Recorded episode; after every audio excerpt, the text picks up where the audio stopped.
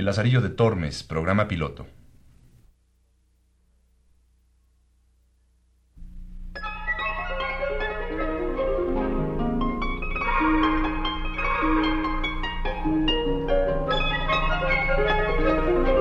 La vida de Lazarillo de Tormes.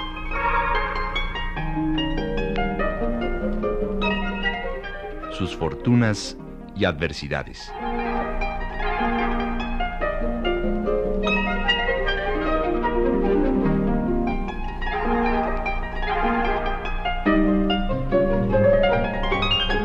Radio Educación tiene el gusto de invitarles a escuchar la adaptación radiofónica de este clásico de la literatura universal.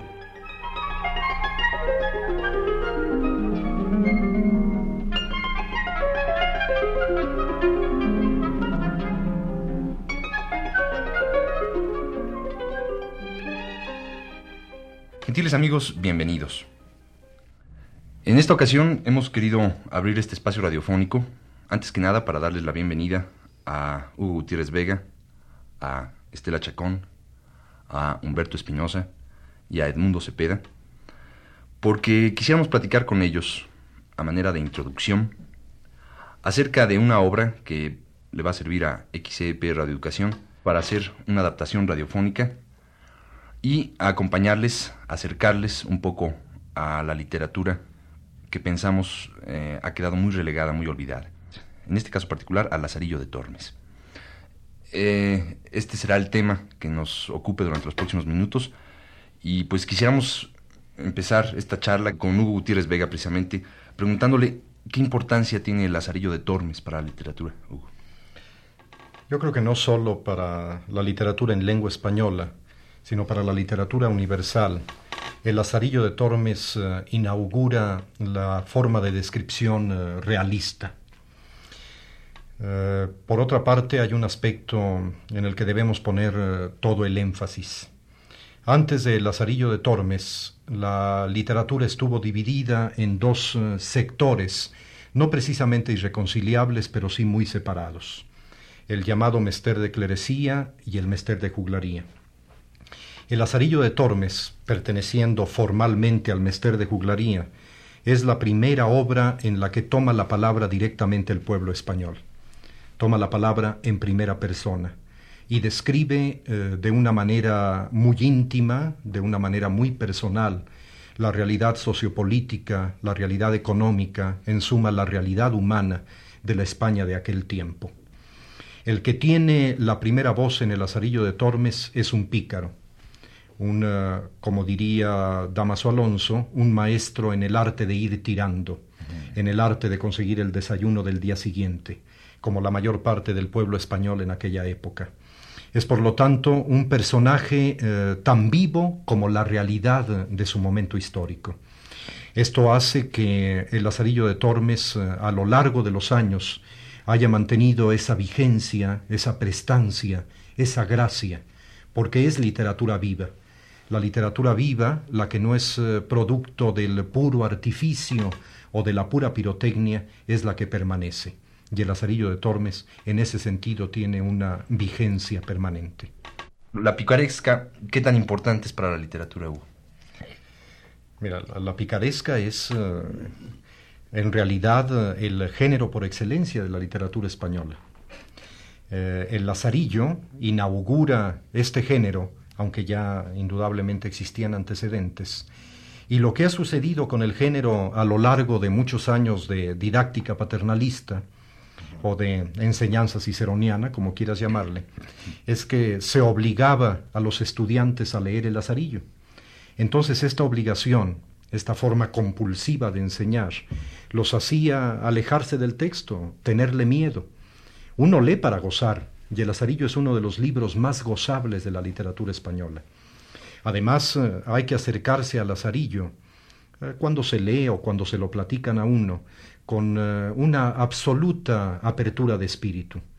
Si vamos a gozar, a vivir con Él eh, todas sus aventuras, todas sus angustias, esa alegre actitud eh, ante la vida difícil, entonces el acercamiento tiene que ser gozoso. si el acercamiento obedece a una posición didáctica compulsiva, entonces indudablemente que repele. Pero uno lee un libro o uno escucha un programa radiofónico basado en un libro para gozar, para vivir con ingenuidad, con candor las aventuras de Lazarillo. Y lo que necesitamos en este tiempo es eh, el regreso a la ingenuidad y al candor. En última instancia, a, a esa gran simplicidad que es eh, en el fondo el contenido auténtico de la sabiduría. Cierto. Quisiera yo hacerte una pregunta. En este género de literatura picaresca, ¿existe, ¿existen antecedentes eh, en otras literaturas, ya sea del mismo, de la misma época o anteriores? Sí, desde los principios de la literatura. Hay personajes eh, picarescos, por ejemplo, en las comedias de Aristófanes, en las comedias de Menandro, las eh, comedias romanas, las de Plauto y Terencio, están plagadas de personajes pícaros, particularmente soldados o bandidos o mendigos el satiricón de Petronio tiene también una gran cantidad de personajes de la picaresca. Lo mismo puede decirse del asno de Apuleyo, de muchísimos de los cuentos de la Edad Media, por ejemplo, los cuentos de Canterbury, de Chaucer, o muchos de los cuentos de Boccaccio.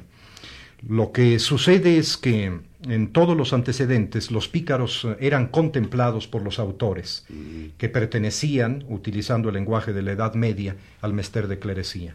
Es decir, que eran latinistas, que eran hombres cultos, que observaban desde lo alto, desde una perspectiva lejana, al pueblo como una masa que bullía y de vez en cuando individualizaban a alguno de estos personajes de la picaresca. El lazarillo es el primero en el que habla el pícaro, el primero en el que se escucha la voz del pueblo, con el lenguaje del pueblo, con la perspectiva y la actitud ante la vida, lo que podríamos llamar, no utilizando en su sentido estricto el término ideología, lo podríamos llamar de alguna manera ideología popular. Tú mencionas eh, el lenguaje y se me ocurre pensar si en este momento el lenguaje, el español antiguo que se usa a lo largo de, toda la obra, no podría representar en un momento dado una frontera para el entendimiento mm, común de nuestra época. Yo creo que no. Mira, eh, para los verdaderamente sabios, eh, aquí estoy hablando no sabiduría académica, sino de sabiduría en general, es decir, que incluye a capas populares, en el caso de México, especialmente los campesinos. Este lenguaje es muy accesible. lo que ha sucedido es que en los últimos, eh, pues yo diría en los últimos 60 o 70 años, se ha sufrido un empobrecimiento del lenguaje. Eh, un intento de masificación a través de la unificación del lenguaje. Los ingleses, por ejemplo, dicen que ellos ya no hablan inglés, o que hay varios tipos de inglés, el inglés de Oxford, el inglés de Cambridge, el cockney popular eh, de los barrios de Londres y el inglés de la BBC. o sea, estás marcando el papel que juegan los medios en, este sentido. En eh, muchos aspectos eh, creo que es eh, notablemente positivo el papel de los medios, pero en otro es absolutamente negativo. Cuando empobrece el lenguaje o cuando inhibe a las personas para utilizar los giros del lenguaje tradicionales. Esto se conserva en el campo. En el campo se sigue hablando un español del siglo de oro o inclusive anterior al siglo de oro a nosotros a veces nos da risa escuchar a un campesino decir truje o vide. Es un español correctísimo. Y por ejemplo en los altos de Jalisco, en Zacatecas, en el centro del país en general, los grupos campesinos que están dotados de una gran sabiduría y que conservan con más tacto y más ecuanimidad la tradición cultural y por lo mismo la identidad del país, hablan un español más rico que el español, digamos, eh, de la televisión comercial o el español eh, estandarizado comercializado por la televisión comercial.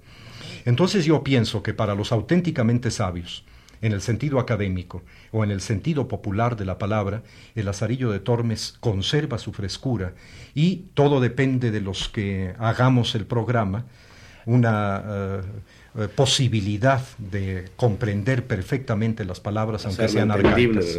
Rescatar los giros de riqueza y todo. En ese sentido, para los actores, ¿qué tan difícil será este tipo de labor? A Humberto y Estela pues Yo creo que es cuestión más que nada de entender lo que estamos diciendo, lo que estamos haciendo nosotros. para poder proyectarlo hacia el auditorio, ¿no? Si nosotros estamos enterados y estamos empapados de la obra, de, del sentido, del ambiente de la obra, será más sencillo para nosotros hacer que el público lo entienda. Es decir, saber nosotros lo que decimos para, para hacerlo entender. Humberto. Pues eh, opino lo mismo que Estelita, no creo que haya mayor dificultad. Ahora, Mundo, eh, ¿a qué se debe que Radio Educación haya decidido realizar esta adaptación de Lazarillo Tormes? ¿Hay algún objetivo primordial?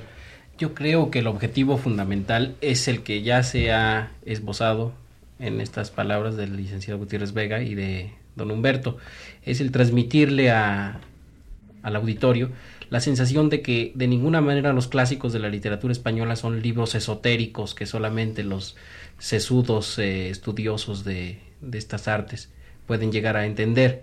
Entonces, yo creo que Radio Educación en ese sentido da difusión a esta idea, echar fuera ese mito. Por otra parte, yo encuentro que nos viene al pelo, por decirlo así, en este año internacional del niño, el sacar a la luz un libro tan, tan versado en la vida de un niño que fue marginado y que fue huérfano, desprotegido, al margen de una sociedad, creo que también trae mucho a colación el objeto del por qué se estipule un, un año internacional del niño, ¿no? No es para hacer eventos de niños o eventos infantiles. Eh, yo creo que más bien el año internacional del niño, como ya se ha señalado, es para sensibilizar a los adultos acerca de las grandes carencias, las grandes necesidades que siguen imperando en nuestros días en torno a los niños.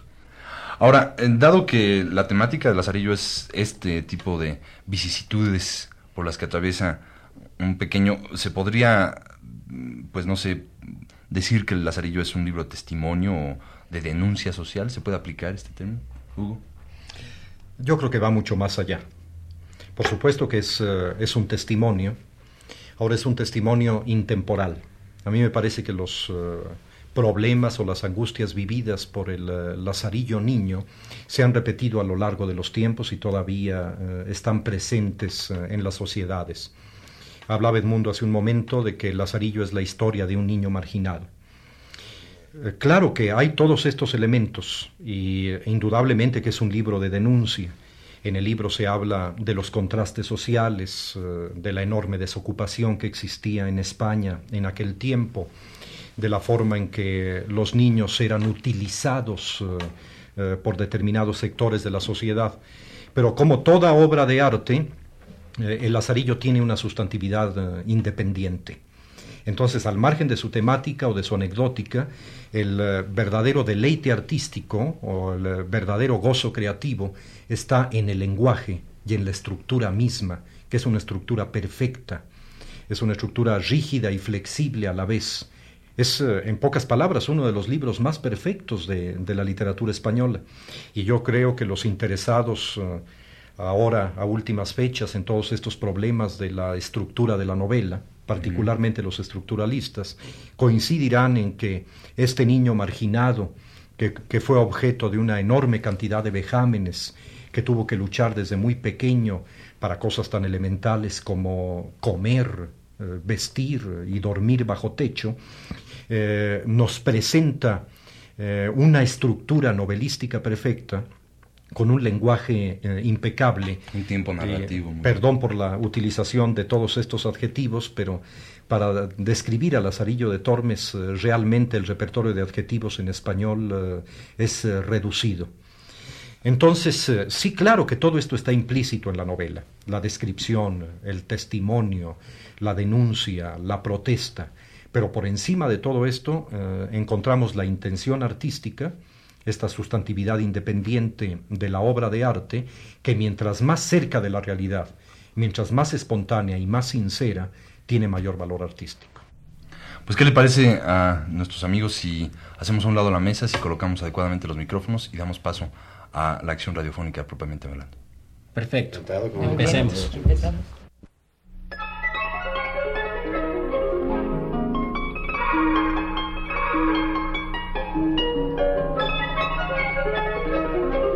La vida de Lazarillo de Tormes.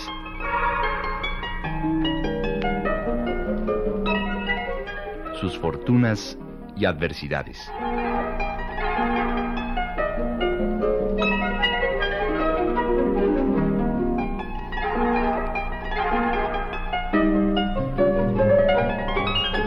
Radio Educación tiene el gusto de invitarles a escuchar la adaptación radiofónica de este clásico de la literatura universal.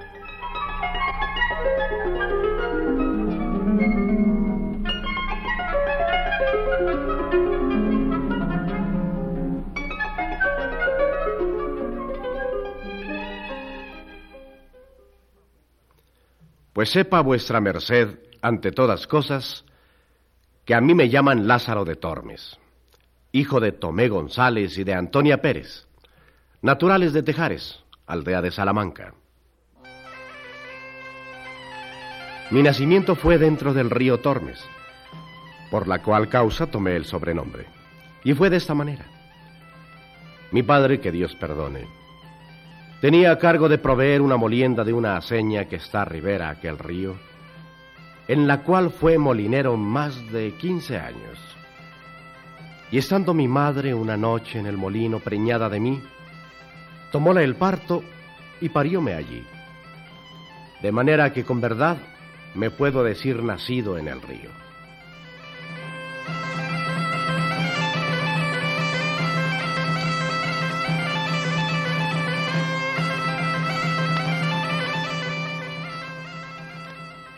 Pues siendo yo niño de ocho años, achacaron a mi padre ciertas sangrías mal hechas en los costales de los que allí a moler venían, por lo cual fue preso y confeso y no negó y padeció persecución por la justicia. Espero en Dios que está en la gloria, pues el Evangelio los llama bienaventurados. En este tiempo se hizo cierta armada contra moros, entre los cuales fue mi padre, que a la sazón estaba desterrado por el desastre ya dicho, con cargo de asemilero de un caballero que allá fue. Y con su señor, como leal criado, feneció su vida. Mi viuda madre, como sin marido y sin abrigo se viese, determinó arrimarse a los buenos por ser uno de ellos. Y vínose a vivir a la ciudad y alquiló una casilla y metióse a guisar de comer a ciertos estudiantes, y lavaba la ropa a ciertos mozos de caballos del comendador de la Magdalena. De manera que fue frecuentando las caballerizas. Ella y un hombre moreno, de aquellos que las bestias curaban, vinieron en conocimiento. Este, algunas veces, se venía a nuestra casa y se iba a la mañana. Otras veces, de día llegaba a la puerta en achaque de comprar huevos y entrábase en casa. Yo al principio de su entrada pesábame con él y habíale miedo, viendo el color y mal gesto que tenía. Mas de que vi que con su venida mejoraba el comer, fuile queriendo bien, porque siempre traía pan, pedazos de carne, y en el invierno leños a que nos calentábamos. De manera que continuando la posada y conversación, mi madre vino a darme un negrito muy bonito, el cual yo brincaba y ayudaba a callar. Y acuérdome que estando el negro de mi padrastro trabajando con el mozuelo, como el niño veía a la madre y a mí blancos y a él no, huía de él con miedo, para mi madre, y señalando con el dedo decía, Madre, Coco, respondió él riendo. ¿Y de puta? Yo, aunque muchacho, noté aquella palabra de mi hermanico y dije entre mí, ¿cuántos debe haber en el mundo que huyen de otros porque no se ven a sí mismos?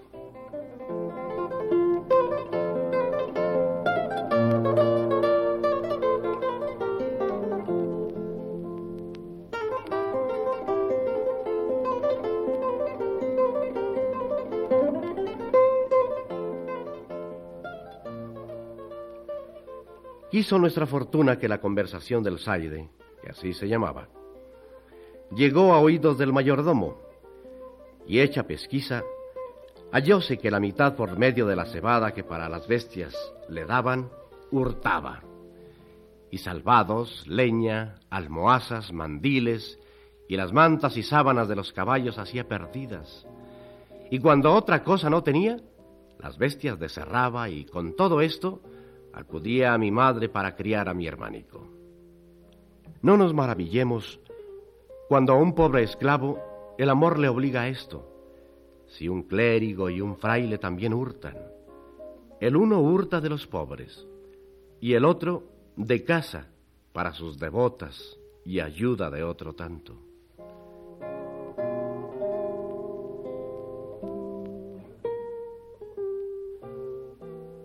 Y probósele cuanto digo y aún más, porque a mí con amenazas me preguntaban y como niño respondía, y descubría cuanto sabía con miedo, hasta ciertas herraduras que por mandado de mi madre a un herrero vendí.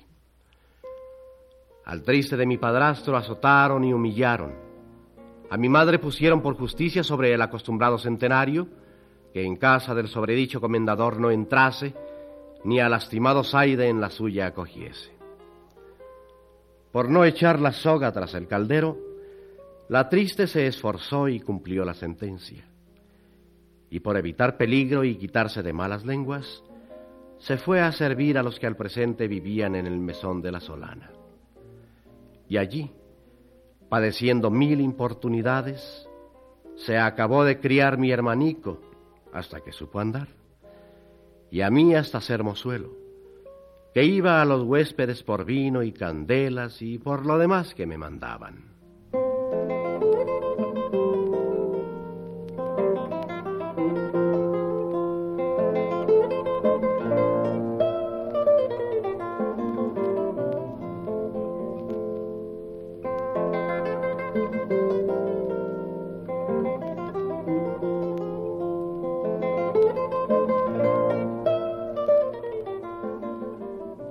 En este tiempo vino a posar al mesón un ciego, el cual, pareciéndole que yo sería para adiestrarle, me pidió a mi madre y ella me encomendó a él.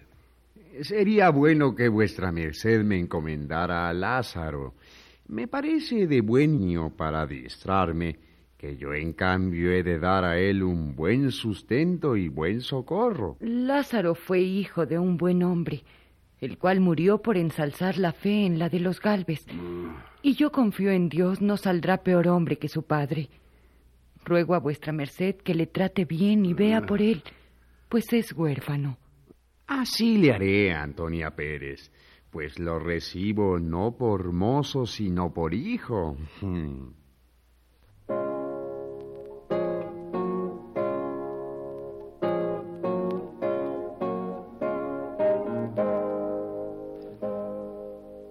Así le comencé a servir y a adestrar a mi nuevo y viejo amo.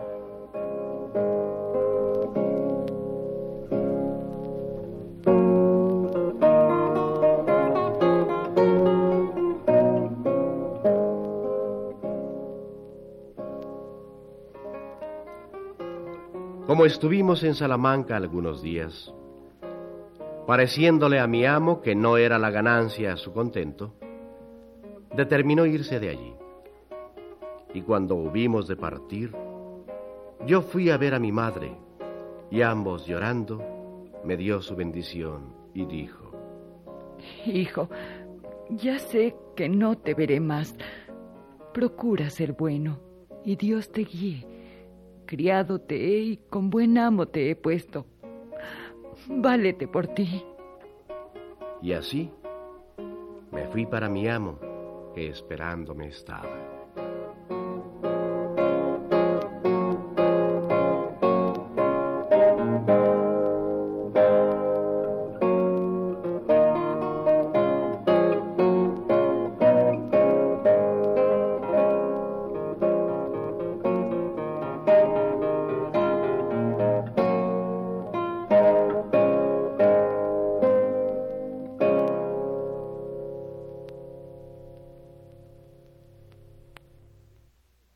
De esta manera, amigos, Lázaro nos ha contado cómo se quedó huérfano. Ahora sale al camino a ganar el pan de cada día, valiéndose por sí mismo.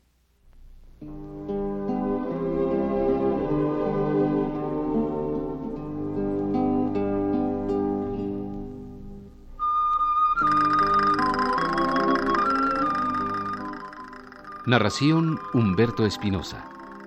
Ciego Jorge Humberto Robles. Madre Estela Chacón. Control técnico Felipe Oropesa y Bernardo Quintana.